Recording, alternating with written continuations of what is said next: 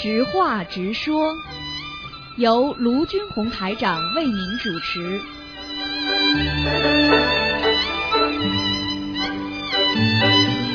好，听众朋友们，欢迎大家回到我们澳洲东方华语电台。今天是二零一六年四月二十九号，星期五，农历是农历三月二十三。好，听众朋友们，那么下面就开始给大家啊这个回答问题。喂，你好，喂，你好，嗯，哎，呃，师傅，师傅您好，嗯那那个师傅您听得清楚吗？听得清楚，讲吧。哎，弟子给师傅请安，嗯嗯、请师傅开示几个问题，你稍等。第一题是，嗯，第一个问题是，同修收到别人邮寄给他的菩萨像时，他发现相框碎了，然后菩萨像也被划破了。请问师傅，呃，祭菩萨像的同修要念多少遍礼佛？然后收到菩萨像的同修该如何处理划破的菩萨像？菩萨像划破要看的划在哪里，如果是不是像上面就没关系，山水画这种好一点。如果是呃山水，如果是菩萨的像就不行了，要换了，听得懂吗？嗯，哦，听懂了。嗯嗯，那 那这个，因为他相框也碎了，可能压到那个菩萨像了。那他这个要念多少遍礼佛呀？这个记的同修。记得同修如果这样不好的话，一般的七遍就够了，因为他不哦是有意的，只是他没有把这些东西处理好放好。哦，那收到的同修，如果这张已经不能请上去的话，他就包包好放起来是吧，师傅？对啊、就跟平时的处理一样。好的，嗯，谢谢师傅，开始。嗯，然后第二个问题是，同修梦见自己在吃东西，他拿出来一看，竟然是一条蛇的蛇头被他咬下来了，请问这是什么意思啊？这就说明他本来有一个麻烦，最后他把这个麻烦解决了。嗯，哦，好的，谢谢师傅。那他消灾还需要念吗？消灾的话随他便了，应该没什，应该没什么大问题。好，谢谢师傅。嗯，接下来的问题是，同修梦到师傅召开记者招待会，就是下面都是中外记者。师傅说，今后我身边的八十六个人会随我一起进入佛国，他们会生长出两只手。就是同修感觉就像观世音菩萨的千手千眼一样。这时候镜头一转，师傅身边的弟子后背有的人就伸出了两只手，要做一件事的时候，他们都伸出自己后背的两只手互相帮助。请师傅开始。这还不懂啊？说明有八十几个人已经修成了，跟着师傅身边的有八十几个人已经已经有佛果了啊！这个师傅，这个指的是在在澳洲的吗？还是还是什么？没有全世界的，全世界的，嗯。哦，哎，并不是澳洲的，在师傅身边的话，你看看看，经常帮着师傅弘法的很多的公修会的负责人啦，还有很多人很努力的渡人呐、都应该算的。他是整体来讲的，并不是说，但是至少师傅是认识的，明白吗？嗯，哦哦，明白，就是哎一直在努力做很多工作的那些师兄。对对，嗯，哦，哇，嗯真好，谢谢师傅开始。嗯嗯，接下来一个问题是，请问师傅，就是上次您说莲花的颜色，就是上次您说一种是叫外白内黄，您说这种是最漂亮的。请问师傅，莲花通常还有哪些颜色？分别代表什么意思啊？莲花的颜色嘛，基本上三种颜色最好呀，白的、红的、黄的，就是这样。嗯，其他的颜白的色就是象征纯洁。哎对呀、白的嘛就是本身莲花的纯洁相，对吧？然后嘛，嗯黄的嘛就是金光灿灿，已经修得很好了，有能量。哦，还有嘛，红的嘛就是像护法神一样的，也是有能量的象征。再加上粉红色也不错，粉红色说明啊、比较正在修成，正在修成红色或者正在变成白色的当中。哦，师傅，观世音菩萨的莲花是什么颜色的啊？白的呀，哦，嗯，白色的。啊，哦，那那那个同修们的莲花，就是现在的话，大概都是什么颜色？就是这种在修的粉红色这种嘛，就是、过、程中的。就是粉红色特别多，白色很少，哦黄色也很少，嗯，红色的很多，哦红色，红色的很多啊。嗯，好，明白了，谢谢师傅开示。嗯，还有个问题是，请问师傅，我们如何分辨是魂魄不齐造成的丢三落四，还是记性不好造成的丢三落四？呃，你的意思就是说魂魄不全啊？对，就是我们有时候人会很丢三落四，就是忘，经常会忘事情，两种不知道是自己两种都有可能啊。魂魄不全造成你丢三落四，还有一种嘛，就本身精神不集中也会丢三落四。精神不集中的人很容易魂魄出去，相辅相成的，明白了吗？哦，师傅，那有的人从小就读书好，他们就记性特别好，就过目不忘。那有的人怎么记都记不住，这就是他从小就魂魄带来不齐，是吧？对呀、记性很不好的人一直魂魄不齐的。过去很多人不知道，哎呀，这孩子怎么搞的？读书都不好啊，像魂不守舍一样啊，实际上就是魂魄不齐呀、明白吗？嗯，师傅，那如果有的人他就是生活中包括工作、读书记性都不好，但是他在弘法中的事情记性就挺好的，这说明什么呢？这说，这说明他用心，在弘法中用心，他才记得住。在工作什么他不用心，他无所谓的，明白了吗？嗯，明白了，明嗯白了，谢谢师傅。嗯，嗯，还有一个问题哦，师傅，那还有个问题是，有的同修他就是同修里面有很多人都很有才华，从小就是那种学习上的佼佼者，工作中的佼佼者，他在弘法中也是很有能力的。那还有的同修呢，从小就学习也不好，工作也也就是也不。他也不上心，但是他弘法的话就特别上心。那这种人是不是他来这个世间呢？任务就是为了弘法的，其他事情不用很他如果在意，是这样。他如果对这个非常感兴趣，那肯定他就是来弘法的。他对弘法特别感兴趣，就是认真；对其他的都不感兴趣，那么这个人当然是来弘法的喽。哦，嗯，明白了，师傅，那就是他他的任务就就找到了，就是就是专门弘法。对呀、他一一弘法，他就法喜充满呀。嗯，对，明白了，谢谢师傅开示。嗯，还有个问题是，师傅，您说就是我们不是如果莲花掉下来的同修只有一次重新拜师的机会嘛？那如果有的同修他重新拜师之后，他仍然不能控制自己的梦境，现实生活中他可以做到没有邪淫，但是他梦中克制不住还是去邪淫了。请问师傅，这个会不会导致莲花再一次掉下来啊？会，梦中克制不住就是邪淫，因为梦是你的意识所存，意识所示，所以你如果在意识当中你克制不住，那你本身就是说没有克，精神上没有把这个邪淫的意念去掉，听不懂啊？嗯，听懂了。就是靠着你平时的，嗯，听懂了。那那就是，如果莲花掉下来，同修是不是也不能着急的就马上就去重新拜师，得等自己这个业障好好消了之后再拜啊？我觉得你这样说是对的。哦。因为因为基本上，如果再掉下来就完了，就没有没有机会了。就要自己嗯比较稳定一阶段时候，没有什么太大的太大的，觉得自己最近修的比较稳了，那再再再再再拜师，重新拜师，重新摘莲花，嗯，好的，明白了。嗯嗯，谢谢师傅，辛苦师傅。师傅重新拜师的话，又得看图腾，又得重新拖一次，真的是很辛苦的。没办法，谁叫人无常了？每个人都在变化，世界上每一件事情是有常的，都是无常的。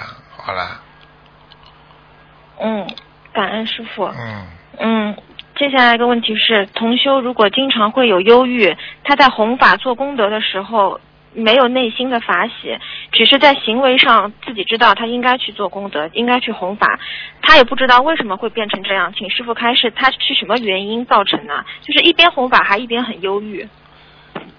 一边弘法一边忧郁，说明法喜没有开，说明他的心里没有开悟。他是为某个目的去弘法的，比方说他家里为孩子生病，他出去弘法，他能开心得出来不啦？他有目的的，你看看没有目的的人出去弘法就开心了，有目的的，哦自己还惦记着孩子或者惦记自己的身体，这样弘法会开心的出来的。所以境界就不同啊，听不懂啊？哦，就是就是完全无所求的去做，才能够法喜充满。那当然了，哦，嗯明白了，师傅。嗯，嗯，好的，师傅。那这位同修修了也好几年了，可能已经有五年了。嗯，那他现在还是这种状态，是不是他他得多加强什么经文啊，还是怎么样修心经啊？心经是吗？而且要他多看台上的白话佛法，这个人一定看的很少。嗯，好的，好的，谢谢师傅开始。嗯，接下来一个问题是，呃，有一位初学者，他是因为患鼻咽恶性的肿瘤，化疗的时候导致了双耳丧丧失了听力，说话也发音不清晰了。然后他第一次烧了四张小房子之后，结果一天里面拉肚子拉了二十次。请问师傅，这是他小房子质量不好，还是什么原因啊？有可能排毒呀，排毒嘛就拉肚子也有。哦，啊，排排毒之后就好了呀。因为化疗、放疗，就是真的毒，把毒往你身体上打呀。哦，那他那个就是，他就担心自己，因为他讲话不清晰嘛，担心这个念出来的经文效果不好。应该不会，嗯用心念就可以。好的，好的，谢谢师傅开始。嗯，嗯，师傅还有个问题是这样的，有一位同修，他在修行当中呢，隐隐约约知道自己是有使命在身上的。他有一阵子有点懈怠的时候，就念礼佛的时候，就被灵性就弄得他自己抽筋了。然后灵性就给他一个意念说，他说你，他说你知道我们灵界修行是一件多么辛苦不容易的事情吗？你们人有这么好的条件和环境，竟然不好好修。然后另外有一次，同修在坐地铁的时候，意念中看到很多很多的那种灵界的众生，他真真切切的是看到了，在等着同修去救他们。当时他眼泪就掉下来了。他以前问过菩萨，怎样才能永远保持精进？菩萨就告诉他说，你要常想众生苦。他看到地铁里那么多的灵性的场面，他才明白菩萨的意思。请问师傅，他接下来应该如何好好的修行？请师傅为他开示。更加应该好好努力呀、更加应该好好度人，给他看见，不是让他看看玩玩的，让他知道这个人生很苦，稍不留神就变鬼了，变灵界了。他们在下面很难，他们修不成的，在人间是最容易修成的，明白了吗？嗯，明白了，师傅。嗯嗯，那他就是要他的主要精力要花在度众生上面，是吧，师傅？对，好的，谢谢师傅开始。嗯，还有一个问题是，请问师傅，我们临终的话会经历哪些场景？如何保持自己在临终的时候不迷惑颠倒、正信正念呢？很多场景了，又不是一个下去的人下去的场景，投中阴身的人在中阴身的场景，上天的人有上天的场景。具体的讲，修到天上的人，在临走之前会看到菩萨像，嗯。会听到菩萨的仙乐来接他，会让或者就是能够感受到菩萨已经在你身边了。还有一种嘛哦。是投人，投人嘛就是在中阴身。下去阎王老爷阎王殿，该怎么判就怎么判，好的坏的全部判好之后，那么给你再去投人胎。还有一种嘛就是畜生，啊，还没走之前叫出来的声音已经像动物叫了，做出来的事情动作都有点像动物了。还有最后一个嘛就是，最后一个是什么？你刚刚第一个提的嗯、就就是说我我们怎么样在临终的时候保持正信正念？啊，你还有一种嘛，就是下去啊，下去嘛，鬼来拉呀，哦哦，嗯就这几种呀，明白了吗？一般的、嗯，明白。到人道下去的时候，是经过一个时光隧道，会看到一些亲人，亲人有的把他带走，有的没有，那么继续跟鬼打交道，鬼把他弄到底，然后送到阎王殿，就是这样。路上会跟他讲讲话，嗯，哦，那师傅，那以前有同修他做梦梦见自己进入一个像时空隧道的地方，很快就是走的挺快的，周围的人都是面无表情的那种，然后他就突然被一个声音叫醒了，好像跟他说你该回去了，是不是？如果他不醒的话，可能就就下去了。对呀、死掉嘛就是这样的呀，哦，一直在下面呀，啊。哦，嗯，师傅，那人间人间以前听说过，我也不知道真的假的，就是说有有一些人会就像进入一个时空隧道一样，他消失了很多年，等他再回来的时候，发现已经人间过了很多年了。他他回来的时候好像还是没有变老，真的有这种事情发生吗？植物人呀、这还不懂啊？不就植物人呐、哦是植物人啊，哦昏迷呀、真的嘛就是真的呀，植物人昏迷呀、哦昏迷十几年的都有，但是一直有一口气的，等到哪一天魂让他回来了，他一醒过来，不是世界就世界就变了样了吗？这还不懂啊？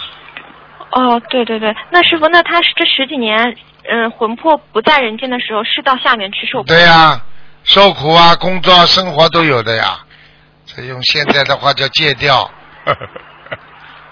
这样。啊，哦哦，他肉身还在的时候就能下去工作了。那当然了，这种。他用不着肉身的呀，他魂魄呀，死掉的肉身也没有的了，魂魄做动作呀，这还不懂啊？嗯。哦，哦，知道了，嗯，知道了，谢谢师傅开始。嗯嗯，师傅还有个问题是。呃，一个同学想要跟您反馈一下小房子的灵验，呃，他是这样说的，就说他他儿子一天早上起床之后，突然痛的腰痛的直不起来，儿子才八岁，然后同学就知道这不可能是因为就是生理的那个腰肌劳损导致的，他就想肯定是灵性的原因，就给他许愿小房子二十一张，就问他好了没有。儿子说好了一点点，然后这时候他可以坐起来喝粥了，然后那个同修就知道小房子不够，又许愿了四十九张，到四十九张的时候，儿子说好了三分之一了，然后同修觉得还是不够，再增加到一百零八张，然后让儿子在佛台前念了一遍礼佛大忏悔文，念说许完那个念完之后。他儿子就像没有事情一样，很轻松，还能在床上打滚。他觉得真的是小房子立竿见影，感恩观世音菩萨，感恩师傅。小房子，你头痛的时候，痛的像裂开的时候，烧下去它就不痛。对对，他还没烧呢，他只是许个愿就就好了。哎，那当然，愿力很厉害的。嗯嗯，谢谢师傅，嗯谢谢师傅开示。啊嗯，师傅还有个问题是，就是那个有同修这两天，就是有两位同修最近梦见我。师傅跟我开示，师傅说的挺开心的，但是我这我前阵子自己梦见师傅，师我想跟师傅讲话，师傅不理我，师傅这是什么原因啊？为什么我们梦见的不一样啊？前阵子你不就不精进，或者脑子里有杂念，最近人家梦见你，就是给你一个反馈，最近你不错，好一点。哦，还还不行，还不够好，还是希望师傅多批评批评我。听得懂不啦？嗯，听得懂。嗯，好啦，听得懂了，师傅是嗯，好，谢谢师傅开始，嗯，那今天没有其他问题了，感恩师傅。听上去师傅很累，您您注意身体啊，师傅。好，嗯，嗯，再见啊，刚刚回来呀，怎么会不累呀？呃，对啊，我知道，师傅辛苦了，嗯再见，再见。师傅再见。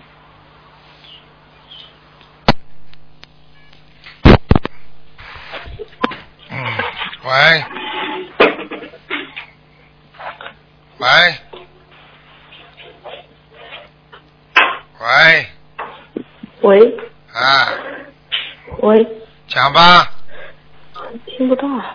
喂喂，师傅，嗯听得到吗？到啦，嗯。哦，听到了，听到了。嗯，嗯呃，师傅，哦，稍等，我问一下，就是有一个同修他稍等，我看一下。呃，哎呀，他就是同修，去年是三十三岁关节，然后这次参加法会梦到一个女人，因看到秘书处的师兄感到害怕而逃跑，在逃跑过程中原形毕露，变成一条蟒蛇。法会结束后，同修回到家又梦到这条蛇，还梦到几个字提醒同修，嗯、是与蛇同行。请问师傅这什么意思啊？这还不懂啊？身上有个灵性呀，他已经跟灵性天天一起生活了。看见秘书处的同学都怕，那当然了，那鬼看见人都怕的呀，明白了吗？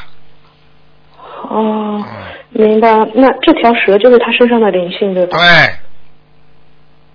呃，后来他梦境又转到梦到八十四乘五，这个八十四感觉是小房子中的往生咒，然后又梦到一个三百多的数字，是不是小房子的张数啊？八十四乘五嘛就好了，八十四四五百张了呀，嗯，四百多张。哦，好的好的，感恩师傅。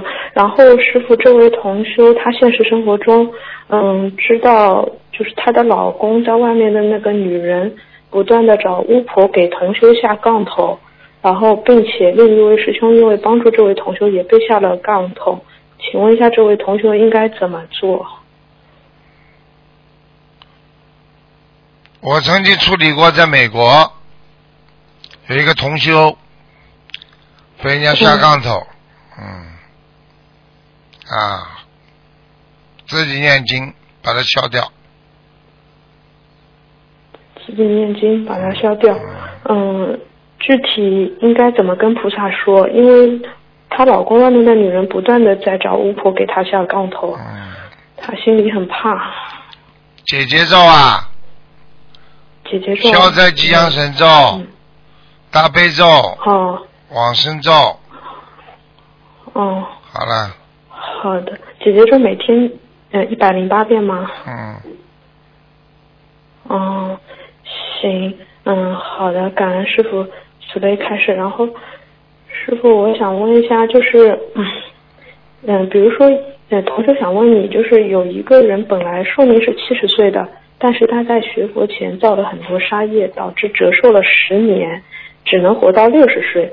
那现在学佛戒杀放生之前所折的十年寿，是不是很容易能够补得回来呢？很难，很难。要嗯要德才兼备，要有道德。德。嗯啊，然后呢，在人间呢要已经有一点点福报了，才能听闻佛法嗯。还有就是菩萨的光芒，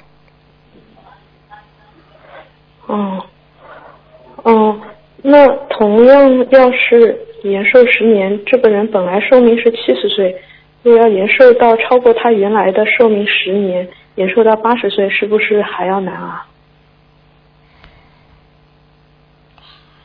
没听懂？哦，我感觉师傅很累了。嗯，嗯嗯嗯，对不起啊，师傅。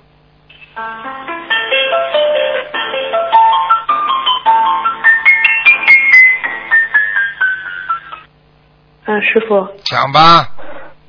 就是若要延寿，就这个人本来寿命是七十岁，若要延寿到超过他原来的寿命的十年，延寿到八十岁，是不是更难啊？难上加难啊！没有，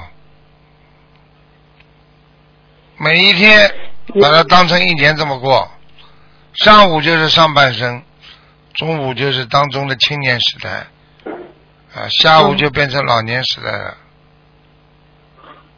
听懂吗？嗯，嗯，听得懂。嗯，嗯师傅，嗯，师傅，就是这次法会，师傅特别慈悲，就跟我们不停的握手嘛。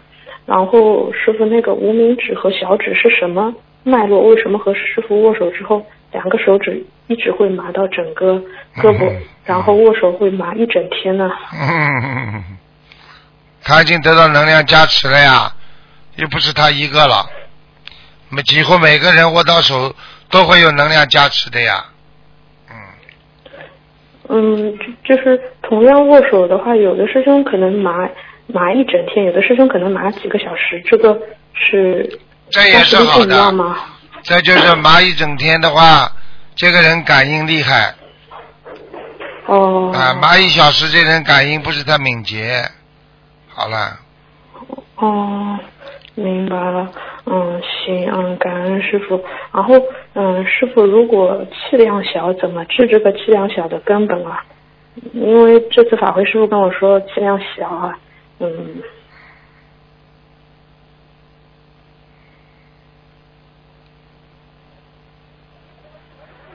气量小什么？你再讲一遍，对不起。哦，师傅，对不起，我这个问题忘了不问了。师傅，你太累了。嗯，师师傅，你就是这次，嗯，这次说气量太小了啊，就是因啊为眼睛小的人一般啊气量都很小，嗯嗯，嗯，然后想问一下怎么治这个气量小的根本？那很简单了，一一边念心经，一边要懂得慈悲喜舍，慈悲多一点嗯就舍得掉，舍得掉的人就是气量大，明白了吗？要靠慈悲嗯才能帮助自己喜舍，欢喜的舍那是一种境界。如果你叫你舍了，你硬要舍，那你不欢喜，那师傅也救不了，明白吗？嗯，啊。明白了。嗯，好的好的。嗯，今天不问了，师傅您多今天早点睡觉啊。昨天和今天都挺累的。嗯，昨天三点钟睡觉嗯好，感恩师傅。半夜三三点钟睡的。三点半，那你早上几点起来的啊？八点九点吧，睡五六个小时。嗯，那还得多睡，因为刚刚刚回来嘛，然后新加坡法会，然后、特别背业背得很厉害，嗯，感恩师傅。好，嗯嗯，那不打扰师傅了。好嗯，师傅你好，注意身体。嗯，师傅再见。嗯好，再见。嗯，嗯，好，再见。好，听众朋友们，那么这个知话直说节目呢到这儿结束了，非常感谢听众朋友们收听。